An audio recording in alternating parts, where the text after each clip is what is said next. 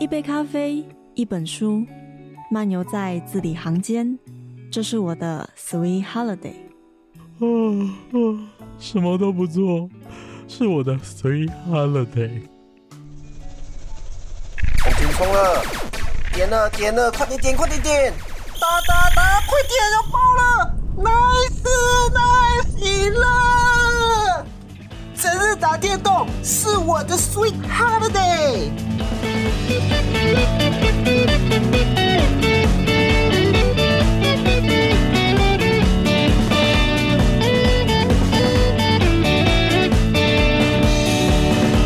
这里是 FM 八八点三，是大智声与 FM 零三点七，教广华人翻台。大家好，欢迎回到拜拜中的 Sweet Holiday，我是玄谦。在几集之前，玄谦曾经答应过大家，就是要请，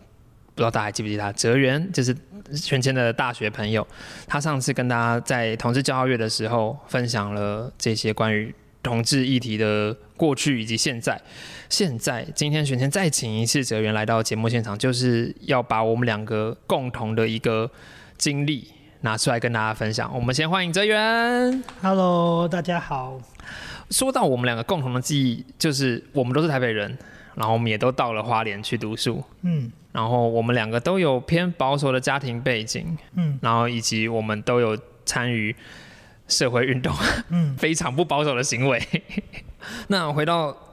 我们今天的主题，就是在我们我们在花莲上面的这一些行为。讲讲行为好奇怪，可是又讲运动也不对，我我一一时间找不到一个适合的词。嗯，可是我跟哲源会认识，就真的是因为在做花莲的性别运动的时候对，相遇的。那个时候，我记得你是副社长，然后是总招。哦哦，我我们那时候在慈大就觉得说，哦，东华有这样子的一个家可以去玩，嗯然后我们我们都是向着东华，我们做事也好，或者是一天到晚往那边跑，开会开会也是啊，然后或者是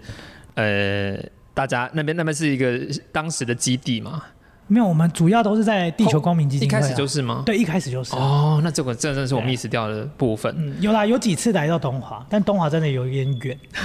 对，那我们会，这就是这这群人，你还记得他们是怎么被凝聚起来的吗？其实我觉得很特别的一件事情是，我不知道现在听众知不知道花莲有同志游行，因为甚至，其实我觉得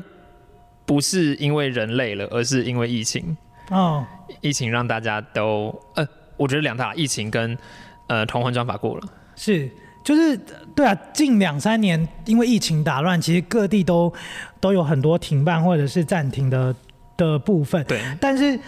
我们花莲的同志游行，其实说彩虹嘉年华，它其实从二零一一年就开始了。那我在这边也跟大家回顾一下，其实台湾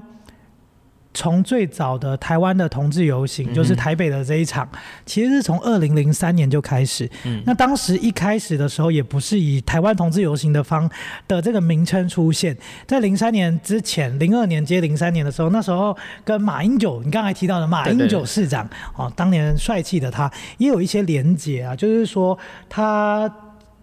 承诺跟民间团体有合作一个叫做。呃，同同万节、哦对同万对对对对。节的一个部分，所以才激起了台北有了这样子上街的行动，嗯然后慢慢的在零三年成熟成为一个台湾同志游行，但绝对不要以现在的眼光看当时，当时大家上街都还要戴着面具，然后上街的人非常的少，嗯，那大家嗯很难想象当年在台北站上街头支持同事是这么难的一件事情。对，那第一个阶段就是以台北的台湾同志游行为发起，嗯再来第二个阶段，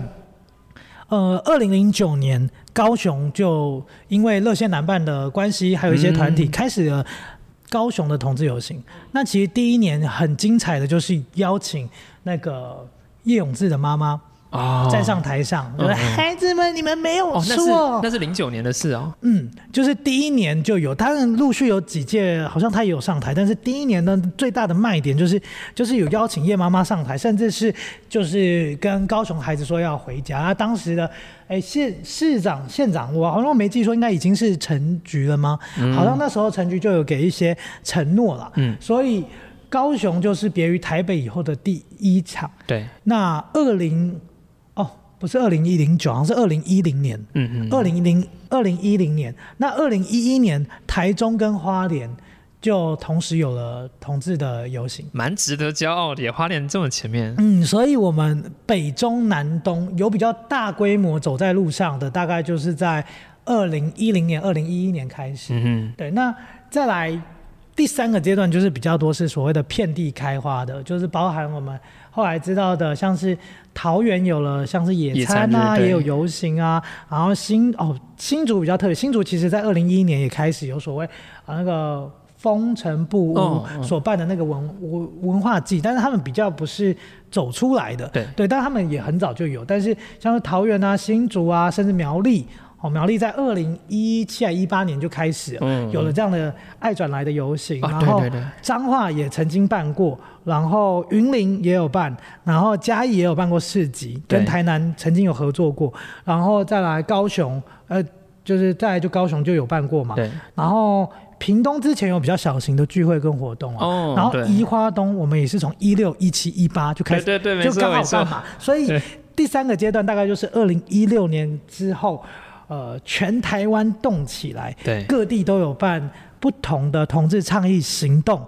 跟这些支持团体出现。嗯嗯。我我刚刚那个对越来越激烈，就是因为我开始也参与其中了。对对对，就是所以全台湾遍地开花，大概就有分为这一二三的一个节奏。所以对于我们两个来讲，很重要的当然是呃花东彩虹嘉年华，也就是说我们在花莲、台东，甚至是宜兰，嗯，我们曾经在东岸做的这些事情。对，我觉得这个就是因为参与过这样子的事情，我在这片土地上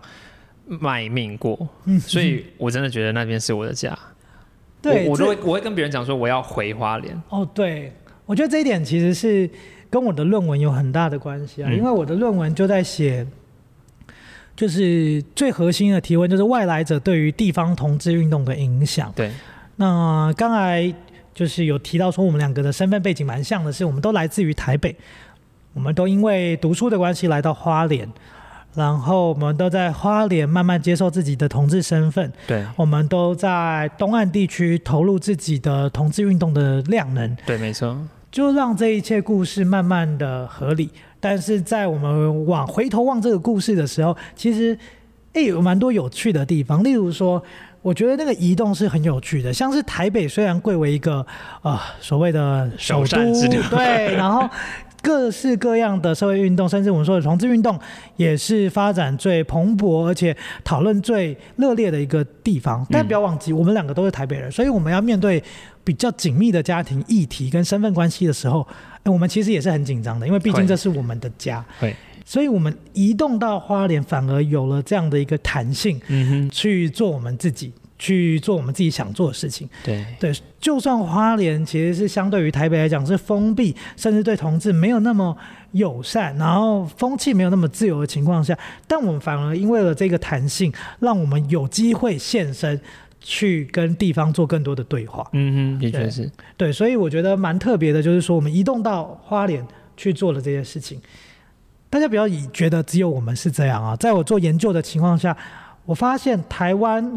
遍地开花的这些同志地方的同志运动，很多时候所谓的总招或者是工作伙伴，其实都不是原生的在地人。嗯哦，我觉得这也是因为，呃，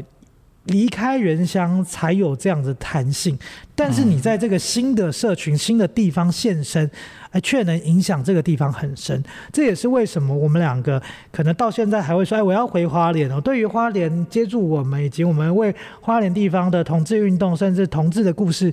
呃，付出了一些心力，甚至有一些共同的回忆，这个“回”字就会变得是格外有意义的没错。没错嗯，在这边我想先问一下子云，就是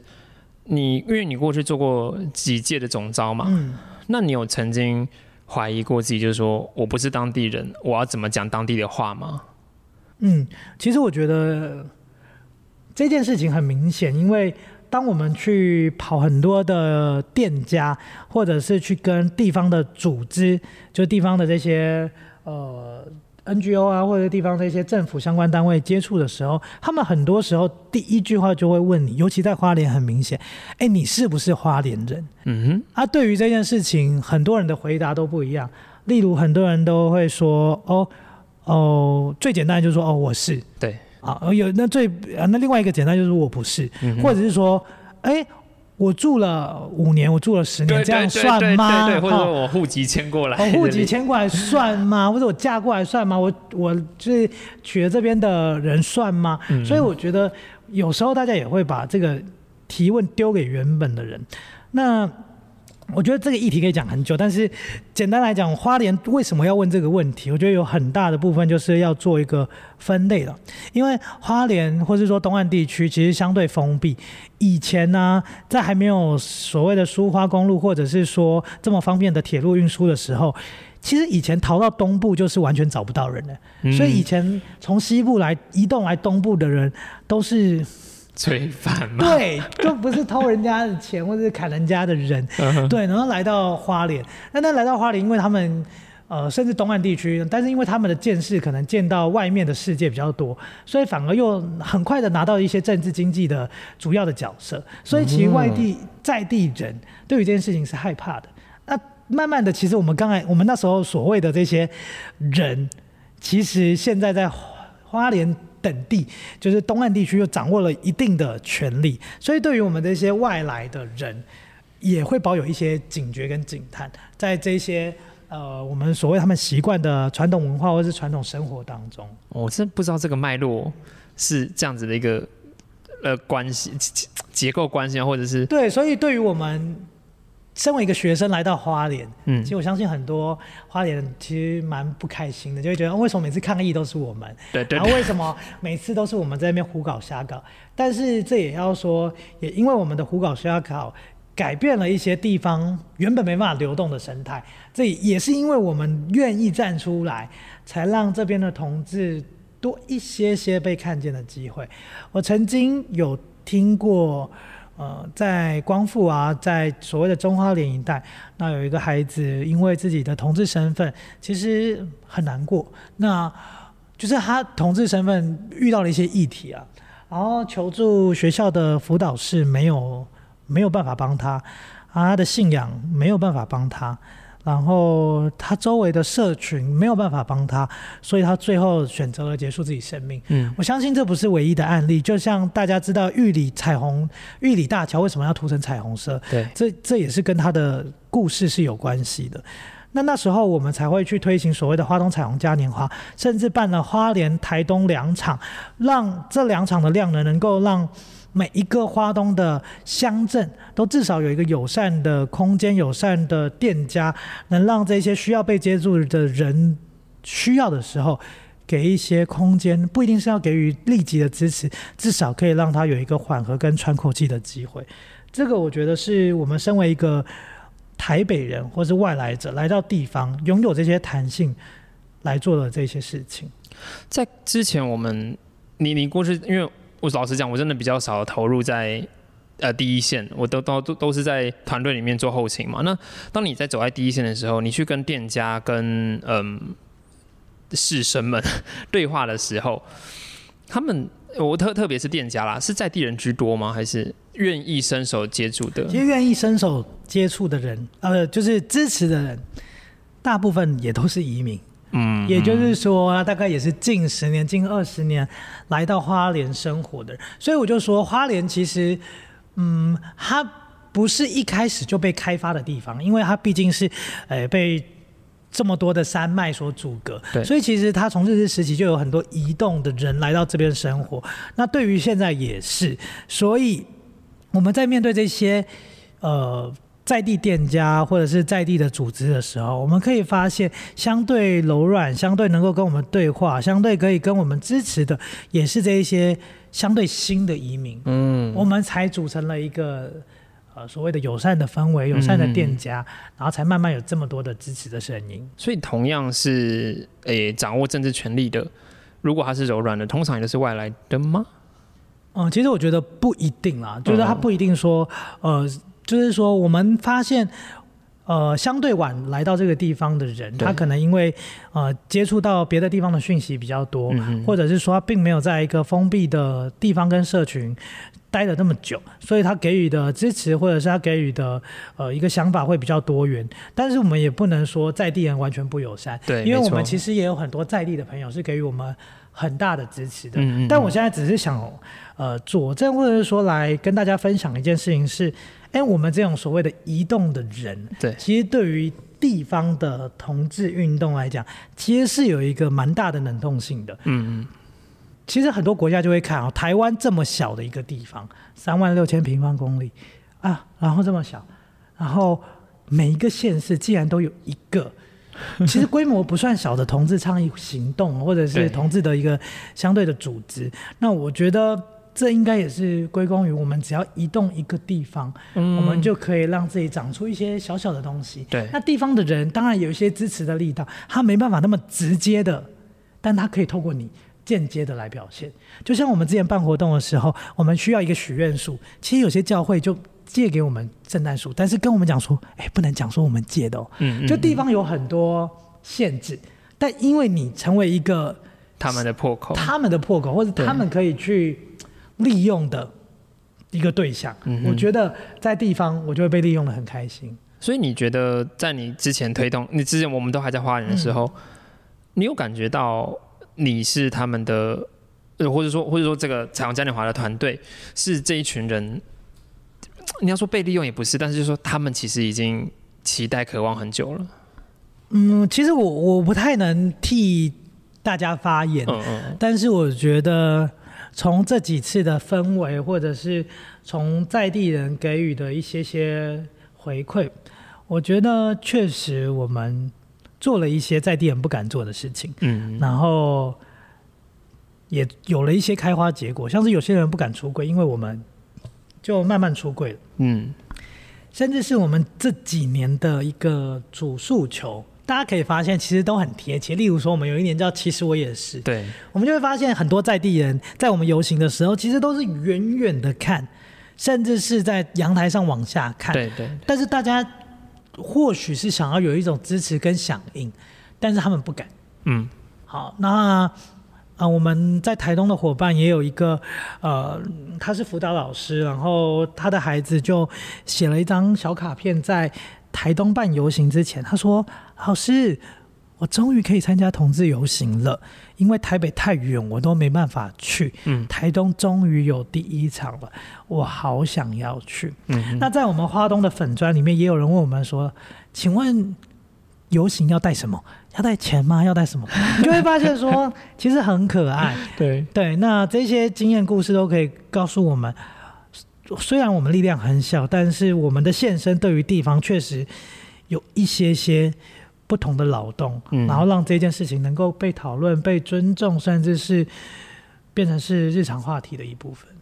就你讲到说我们这群人很小的时候，我刚刚想到一个，就是台湾各地，我觉得我每次走游行几乎都是那几个脸孔、哎，对对对对对，这件事情真的我觉得很好玩的，就是因为我们很因为台湾很小，所以我们可以拼出这样子的能量。因为同样，你看到美国，不见得每个州都有一个行动，或者是日本顶多东京跟大阪吧，还是大阪没有，我不确定。而且他们就算办，其实也不大。嗯他们他们其实也都办得很辛苦，因为我在日本的那半年有尝试着要去接触认识，或者是去看能不能学点什么啦。对。对，但是呃，在因为因为我二零年就回来了，疫情就爆发了，所以其实那时候呃游行也没办法办，现在也都只能线上看。对，就是因为我们小，所以我们做得到，然后因为大家因因为那个时候的诶、更没有包袱吧，因为毕竟不是在自己家里面。嗯。那但是即便不是在自己家里面，你有曾经在躲镜头吗？我是没有啦，嗯哼，但我觉得你刚才讲到一个议题是台湾的大小刚刚好，哦，就是我们没有小到可能像新加坡，就是只有一个城市。你说一个城市要办四五场，我觉得有点困难。嗯，甚至说那个城市，一个城市等于一个国家的那种紧密程度，其实你很难躲得开。对，那像新加坡啊、香港啊等等。但是你如果大到像美国一样，嗯你每一个州别要凝聚能量，实在太难了。那一个州别里面最主要的一个地一个城市，那嗯那离另外一个城市，其实美国都还是要开车很久。对，那其实也差很多，所以我觉得对于台湾来讲，也是一个所谓地方尺度、空间尺度刚刚好，才有办法这样子。那第二个问题是你刚才讲到，每一次到不同地方去，其实参与的人脸孔都很像，这就是我刚才讲的，我们很多举办的人都不是原本的在地人啊，那我们都有一个外来者的角色，那也不要忘了，每次来参与地方游行的大家，哎、其实也都不是在地人，但是你大家的现身确实会对地方有一些影响，嗯，也会让在地方觉得哇，原来这么多人跟我有一样的故事，甚至有这么多人支持这件事情。然后我们每一年在街上这样子移动，或者是在某个空间的占据，也让大家知道，不要忘记这一片土地有同志朋友，对。甚至支持同志朋友的人现身。其实我觉得这就是，呃，以前我们在回应大家说为什么要办游行，为什么要走出来，很大的一个原因，对对，因为其实很多人就会说什么啊，你不要走出来啊，你办讲座也可以啊，你做静态的活动也可以，那是一个被动，然后不一样。今天你不会无缘无故走进一场讲座，对，但是你走在路上，我就被迫你看到我。嗯哼，对，我觉得这个是一件蛮不一样的事情。像你刚刚讲到那个也是我很有感的，就是呃，居民们从窗台往外望。我觉得这也养成了我现在在走游行的时候，我会特别的去看周围的车，看周围的房子，嗯，好好玩，就是嗯，不不只是不只是有趣的好玩，另一方面也是你看到他们有一些是疑惑的表情，有一些是呃想要一起参与的，或者他因为任何事情他没有办法下来的那种呃的的意念的投投射，嗯其实都有。那也有看到非常开心的那种店家也好，或者是居民，他从楼上跟大家挥手，非常友善，或者是他他即便没有走进来，即便没有一起喊口号，可是我们都知道说大家其实都在一起。对啊，我觉得现身其实蛮重要的。像是我们除了办游行之外，我们还会去各地的市集摆摊嘛。嗯，曾经就有人来到我们的，他的小孩来跑到我们摊位，他很紧张，然后把他小孩拉走，然后后来他就自己过来说：“你们在干嘛？”然后我们就跟他解释，我们是一个什么样的组织，什么样的团体，办什么样的活动。对，他就说：“哦，所以你是吗？”他就这样正面直球对决 跟我讲，然后我就只好说：“哦，对，我是。”嗯，你知道他下一句话怎么说吗？他下一句话就说：“哦，原来同志长得跟人一样哦。”所以我常常就觉得说，并不是这个社会多么不友善，是因为这个社会你没有看过这样的故事，甚至说你周围的故事没有让你看到。对，对，所以我觉得我们的现身，我们因为有了这些弹性，在地方做这件事情，确实可以让更多人看见。嗯，我觉得这蛮重要的。讲到这边，我们先进首歌休息一下，下半期我们再继续聊聊各地方的同志游行。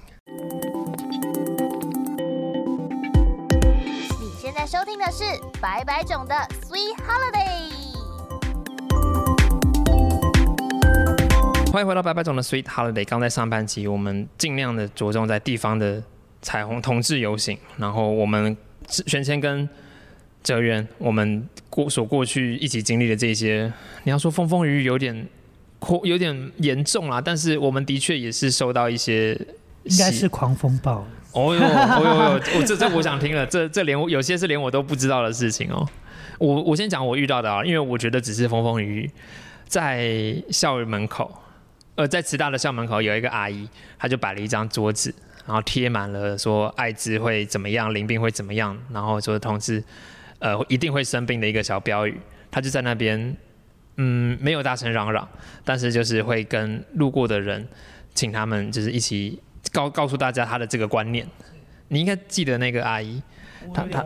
OK，因为她后来好像，诶、不知道是我们学校的警卫有请她换个位置还怎么样，因为毕竟在校门口嘛。最后大家都很清楚的记得她是在中山路大邮局那边，一定会每天晚上驻点的。然后很重要的就是要跟大家讲说，同志会，呃你你是同志会生病，然后生病会死掉，有这样子的一个倡议人士在。然后我曾经走到他的面前去跟他问问看，说，哎，到底是会发生什么事啊？有点有点故意的去问他，然后他也是很认真的在跟我解释说，艾滋病是一个什么样的疾病，然后很危险、很可怕。然后其实我也没有非常积极的认同他，但是就是说，哦，阿姨你辛苦了这样的感觉。同样这一位阿姨，他跟着我们一起走过同志游行，他走在整个游行的最前面，然后举着就是，哎，我忘记那个标语的确切内容了，但是一样就是反对同性婚姻、反对同志的这个旗帜，然后跟着我们走完了全程。老实讲，我很佩服他，就是不为不为当时现场的眼光，然后他也很恪守奋际的，没有正面产生冲突。但是我那时候就拍下一张照片，是齐家威大哥拿着彩虹旗，然后远景是他拿着这个反对标语的一个画面。这个这这件事情让我印象深刻，但是我真的没有经历过哲人你说的那种狂风暴雨。我觉得这件故事就已经蛮大风大雨嘞，但是大家可能不是当下感受，所以没有呃这么直接的有这种深刻的表现。嗯但是对于我来讲，我觉得在花莲遇到了一些困难，大概分为几个，一个是我觉得宗教，嗯，其实东岸地区的基督宗教，其实在东岸地区付出蛮多的，的确是，嗯，尤其在很多呃偏乡地区，其实一辈子的像是那个神父或是牧师啊，嗯。一辈子就奉献在台湾这块土地上，其实是非常令人敬佩的。其实他们也是外来者，他们也是外来者对对对，很多都是从别的国家，然后因为教会的安排，他们来到台湾这个地方。是，但是呃，有时候也不是所有啦，有时候有一些基督宗教相对对于这些同志的议题就会相对激进，嗯，所以其实花莲的反花莲台东啊的反同的势力其实是蛮不小的。嗯，是真的，对蛮不小的是真的，对，呃，我们的那个反同的游行啊，说或者他们所谓爱家的游行，那个规模之大，其实宗教跟政治，其实对于地方来讲都是一个蛮大的限制。然后再来就要讲到是，其实东岸地区相对封闭，对资讯流通没有那么快。所以，就像我刚才可能有提到过那样的故事，他并不是真的讨厌或是不喜欢，但是他可能就是没有看过，啊，所以因为以讹传讹的事情变得是非常的害怕，对，非常的害怕。那这些事情都形成是我们在做每个决策时候的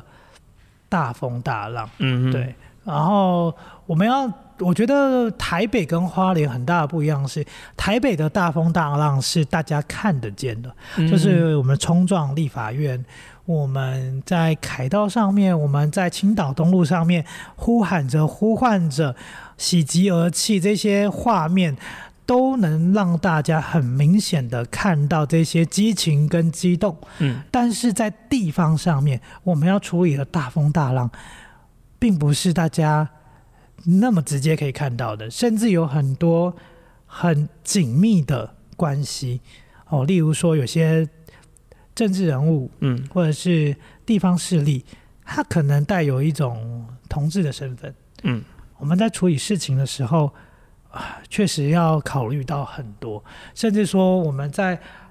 办游行的时候，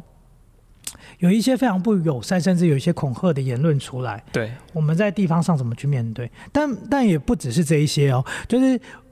跟我们相同的呃这些参与游行的伙伴，有时候他们有一些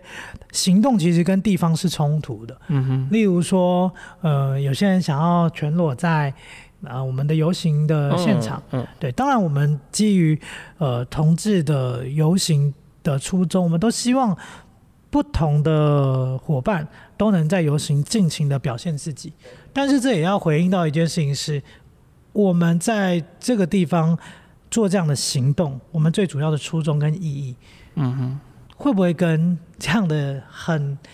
对地方来讲很大的一个冲击有所冲突？这个当时也有很多很细微的讨论啊。嗯，对，所以我觉得这一点在地方上的处理是相对紧密，相对没办法这么公开，相对不是大的场面，但是每一个细节，每一个甚至记者会要讲的事情，每一个友善商家的公布，我觉得对于地方来讲都是很深的一个劳动。我因为我对花莲印象比较深刻啊，所以其他地方我没有办法提。可是就是这些事情只是没有拿到媒体上面，没有拿到台面上，可是其实它都存在发生着。我印象很深，是我心心头特别紧迫、特别害怕、紧张的一件事情，是跟我们团队非常友善的一个餐厅主厨阿姨，哦，对她有她是她是观察到附近的呃，那叫那那个是基金会附近的一个也是基督宗教的基金会，然后有当当他们圣诞节在报佳音的时候，就是有一些那那个是歧视言论吗？还是就是会给他一些爱的劝告？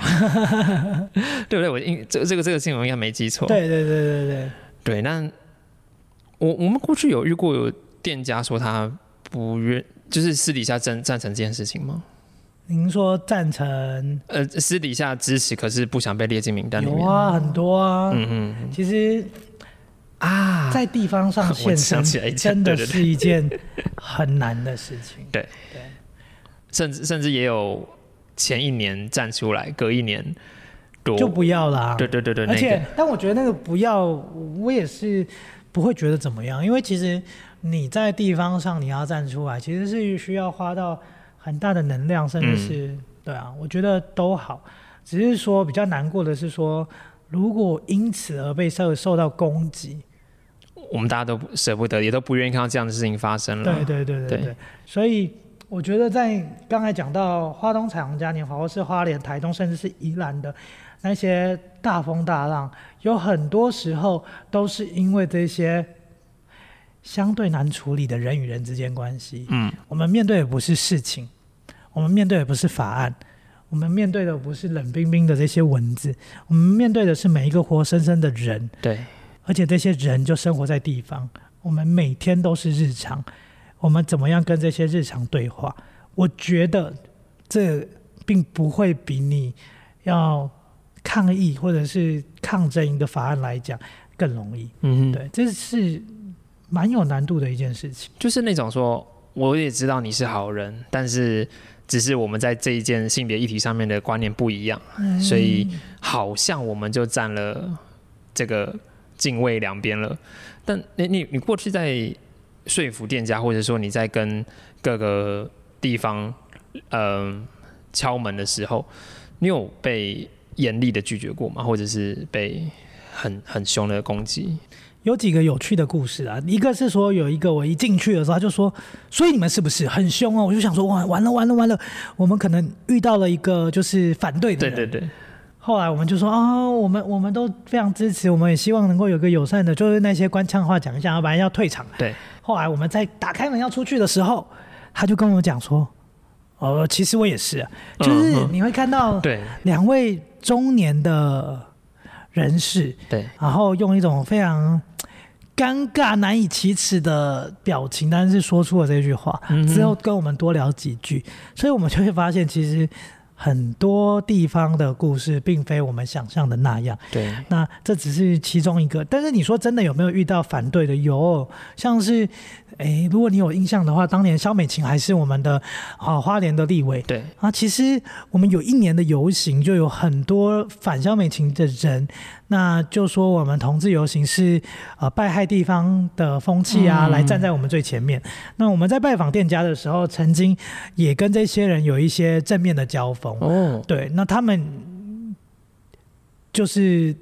讲那一套啊，就是说哦、会生病啦，或者是说讲说哦嗯那个你们这样子是不正常的事情啊，对啊，甚至我觉得现在都不。当时啊没有那么激烈，但是我记得学长姐有讲过，我们第一年办游行的时候，我们走在路上都还会被人家拿保特瓶丢啊，就嗯，觉得我们是生病的，我们是有问题的，所以我觉得这些事情确实是、嗯、有慢慢变好，但是还是有时候想起来还是蛮心疼的。因为就是因为有这么多难过的故事，然后或者是大家面呃越来越多人知道这件事情的重要性，所以过去在法案即将通通过之前，那个能量是越冲越高，然后每一年参与游行的人都越来越多。对对，但是好像到现在就突然大家习惯了，或者是大家那个力量不见了。其实不只是我们这些所谓地方的同志组织，或是同志社群、同志团体，嗯，就连几个比较大的，像是呃热线啊，对，或是伴侣盟啊，甚至我们说的一些同家会等等的一个团体，其实他们现在也很努力跟积极在不同的呃多元性别平等的议题上努力。嗯，像是伴侣盟就有在跨性别的、呃、议题上面，还有跨国同婚。那呃，以前的婚姻平权大平台，现在叫彩虹大平台，他们针对所谓的同志参政的部分，也嗯花了很大的努力。那热线当然持续的在不同议题的小组之间，同志的议题当中努力。我觉得大家都觉得好像同婚过后一切都完美了，嗯，但其实并没有。对，那就像我刚才讲的，好，法案通过很爽，很开心，往下一步走。但是不要忘记，我们这些地方组织跟地方的行动，其实我们的对话才是开始，对，没错我，们并没有结束。我们只是在这个开始的契机之下，多了一个可以讨论的议题。嗯，所以这些日常对话其实其实还是需要继续下去，只是我们现在的动能好像就因为好 我们法案过关，所以变得相对弱了很多。是，这这这我也的确在自己的同温层感受到。然后对于我自己，我就觉得说，我去寻找别的议题来冲，就特别是关于性权这一块，所以要怎么样让提神舆论这件事情变得，嗯，你要说去性化嘛，但他就是他本来就是性癖，就是要让一些比较特别的性癖被大家接受。让就很像说同性恋，它本就是社会的一部分，每个人的性癖都变得不一样。我觉得这个是我自己啦，我在同同婚过后，我开始走的不一样的路。对我觉得，呃，我我我能看见的是说，在政治的手段上面，嗯嗯每一个时期有每一个时期的做法。例如说，在一六年开始到一八年之间，嗯，每一次的动员都要集大成的动员，对，就是所有的人、所有的钱、所有的事情都要冲出来。当时是学生的我们，我们也参与了很多场，对。所以我觉得那个时代、那个时期有这样的任务要做，才能够促成今天的法案。嗯但是当法案过后，我们有很多的日常议题要去处理，这也是让我觉得说，或许我们也不用那么悲观。本来在不同时期就有不同面对的方式，所以现在要日常对话，或许不是需要这么多人站上街头，对，或许不是要办一场大的音乐会，汲取所有的能量，再一次抗争。但是我们必须要时时刻刻谨记在心的是，哎，我们的议题还没结束。我们在每一次的对话、每一次的沟通、哦每一次的这些性别议题上面的讨论，我们都应该看见更多需要帮忙的地方。就像这一次很多性骚扰的议题出来，对，性别议题都在我们的日常生活当中，只是我们有没有去看见，甚至去处理它。其实我觉得这这件事，当这件事情能量掉下来，然后或者是大家都觉得说哦，有特定团体在执行，或者是这件事情跟我的关系没那么重的时候，如果他还在等下一个十八年、二十年，真的是等不下去。然后，但但但有时候又会觉得说，你想要等一个有人发起的时候，你再一起去画虾的这样子状况。对，所以我觉得现在我比较希望的是大家还是可以持续的关心不同的性别相关的议题。嗯，但是好像我觉得我现在对于那种一定要站出来，或者是一定要走上街头的这些看得见的能量，我我自己啊，我自己本身是好像没有那么的那么的坚持，但是。嗯，例如说，像我跟我们这群伙伴，像、嗯像像你可能可以透过这些广播的方式对，来分享，我可能透过学术的文章，甚至教育界来分享。那有些人可能就会去到政治工作界去分享。嗯那我觉得大家就会在社会的各方各面上，用自己的专业去把性平需要关注的地方去努力，可能不会像当年又有一个嗯这么有画面、这么庞大规模的能量。嗯但是我觉得，如果现在听到的每一个人，甚至说我们曾经走过这段路的每一个人，能够把这样的一个信念带到自己的生活当中，我觉得它也是一个能够往好的方向前进的一种模式。你说把它带进生活中，然后还有我们自己这个成长转变，其实我联想到就是人选之人的那一那一幕情景，嗯对，当当那个角角色他投入到政党的文宣部去工作之后，然后他以前时任在大学期的战友跑到街头去去抗议去游行，然后就会开始指责说你怎么没有一起来游行，你怎么没有一起来画虾的时候，你会你要你要说委屈吗？或者说我也在为这个社会一起努力，我们这个社会还有很多议题在被看见，只是我今天我现在没有跟你一起站在街头，嗯。可那但是我也在为其他的社会议题在做工，嗯，对，对，就是各个角色可以做各个角色的事情，但大家绝对不要冷漠。嗯，绝对不要不关心，就算是一点点都好，你可以捐款给这些组织啦，嗯你可以在你的专业上面去努力，我觉得这都是很重要。就像《人选之人》里面所提到的，在不同的角色去做不同的事情。嗯嗯嗯，像你现在，我我像我们毕业之后啊，其实我觉得我最直接的感受到就是，以前我办的学生社团力量弱掉了，然后呃上一次去年在游行的时候看到大概十位不到的同学，但是说实在，我能够看到有。自己学校的旗帜站出来，那个慈大同心社的旗帜拉拉出来，哎、我其实还是很欣慰的。是，对，那哎，你自己东华现在社团的状况大概怎么样？好像也是蛮不好的啦。嗯，对，呃，曾有啊，都还认识，但是我我觉得社团这件事情很难说，是因为每个时代有不同的背景啊。嗯当年最大的社团就是台大 GC 嘛，嗯嗯那其实 GC 二三十年前就有了，但是二三十年前其实没有所谓的交友软体，对，所以很多时候来到同志社团是来交朋友。嗯，对，但是现在大家网络这么发达，交朋友很多机会，很多软体，所以其实社团的角色本来就不是那么重了。对，甚至是其实我当初接到同伴社这件事情是抗拒的，因为我我本来在其他的社团，所以我才跟我的伙伴说，哎，我我不想要做这些。同志联谊联谊的活动，但是我想要投入所谓地方的同志运动，哦所以我才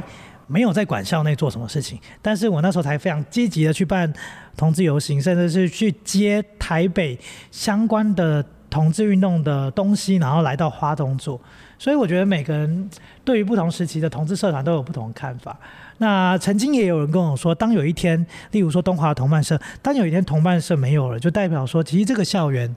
好像已经不需要了。嗯，的确是，就因为当初对退场了这样子。，对，因为当初同伴社会成立也是因为希望有一群人可以给同志朋友互相支持。嗯，对，那我觉得，所以社团的存跟有，我其实觉得好像也没有对于我来讲没有那么大的影响，但是我还是很希望，包含说我们一年一次的大活动，或者是说我们时不时在呃华东地区有这样的一个分享啦、讲座啊，甚至友善空间的经营，能够继续下去。我觉得这种比较长期的量能，才是比较希望看见的。那这样子顺着这个话题，我们讲到这边，在今年疫情过后的现在，嗯。花莲有办游行的可能吗？哎呦，我在问这个问题的时候，我记得之前在邀访的时候，我就说，只要主持人愿意来，我们就会办。你是你是说我参与还是怎么样？呃我要担任担任职工，你要我做什么做到什么程度？真的吗？因为我那个时候说的是，呃，你要我当职工可能有点远，因为北花的距离，然后经济能力，然后或者是怎么样。但是我说我能够召集参与的人，然后特别就是我会特别喜欢走花莲，一来那是我家，我觉得那是我家；二来是我觉得我现在新的身份、性癖对身份，我我是一条人形犬，我特别需要把狗狗让大家看见，了解，所以我才。当我走进花莲，然后只有我一条狗狗的时候，其实我很骄傲、很开心。我觉得我是独一无二的，然后，嗯，让大家来认识狗狗，它其实非常的可爱，它不是大家想的那么的情色。有有有，之前有看过那个亲子共学团，就有跟嗯狗狗玩在一起。它那个好像是幼稚园的弟弟，然后他就直接跨坐在狗狗的背上，对对，然后妈妈还去跟那只狗狗的主人去聊了，到底哎养人形犬到底花不花钱，然后好处在哪里这样子。花莲有没有哦？我觉得其实去年本来会有了，但是去年因为疫情真的还是很不稳定，对对，所以筹备伙伴在最后不稳定的冲击之下，最后还是选择让疫情稳定一些。那嗯今年我们看到确实已经相对稳定了对，啊，虽然最近还是有很多案例，但是已经好一些了。有没有会有？我觉得，我觉得有可能啊，但是很很含糊呢，有可能去年也是有可能，结果没了。对对，就是现在还不能没有一个明确的时间跟地点，但是哦万事俱备，只欠东风。这个这个东风是你觉得我们透过广播跟听众呼吁是可以求得来的吗我？觉得可以耶，就是慈大的朋友，嗯哼，哦，东华的朋友，只要你有兴趣，请你关心花东彩虹嘉年华的粉砖。嗯呃，我们我现在不能承承诺说我们今年一定有，但是我们一定会有招募的活动，或者是嗯招募有想法想要举办活动的大家。对，只要这样的能量聚集的足够，哼，嗯哼。这个活动就会诞生。同样啦，其实不只是两间学校的学生或者是师长、教职人员，你如果是花莲的，你你现在正在收听节目的人，即便因为节目会上 podcast，你愿意跑到花莲来担任志工，非常欢迎。因为其实我们以前办游行也非常多外地的志工来，然后没有任何的技术也没有关系，我们就透过行前的说明会，让帮大家诶、快速加值充能一下。对，所以我觉得今年可能会有。你的意思是现在筹办团队算是稳稳的，但是就是执行的人还需要更多。嗯，我觉得就是需要更多人啊。嗯哼，那个人可能是在地的伙伴，嗯，嗯因为毕竟我觉得现在很多筹备的伙伴，第一可能人不在花莲，嗯第二我们可能需要一些能够一起投入这个活动的人力，就是你刚才讲的，换换个方式讲，哎、会不会是因为当时我们都是外地人，所以现在能量才掉下去？我觉得这是，嗯，而且就是你刚才讲的，我们现在的能量没有那么大，对。然后我们又是属于外来来到这里的人，对，所以如果没有一个好的传承，或者像疫情被打断之后，要要接起来，其实是有一定的难度的。嗯嗯，对但是我也期待啦，因为透过这个节目，我觉得有机会让大家对于这件事情再度关心。嗯嗯，然后关心的时候，我就希望大家能够一起一起来行动，就会长出一个新的样子。嗯，今天在过去一整集啊讲的好像都比较偏负面，偏比较偏无力一点点啦。但是还好，我们节目最后可以收在这个邀请大家一起来行动的激励氛围之上。对，大家快点去关注粉砖哦，我们绝对会有要让大家来努力的机会。好，那在节目的最后，依照惯例，可不可以请哲源跟听众分享歌曲呢？分享歌曲，嗯，我其实以前在办活动的时候，也有都会去广播节目，然后最后大家邀请我点一首歌，我每次都还是很八股的点这首歌，就是我觉得不管是什么身份，我们总是希望自己能够完成自己的梦想蓝图。对，对啊，所以希望大家的未来都跟我一样，我的未来不是梦。好，我们在节目最后把这首张雨生的《啊我的未来不是梦》送给大家。那今天谢谢哲源来到节目，我们下一拜见喽，谢谢，拜拜，大家拜拜。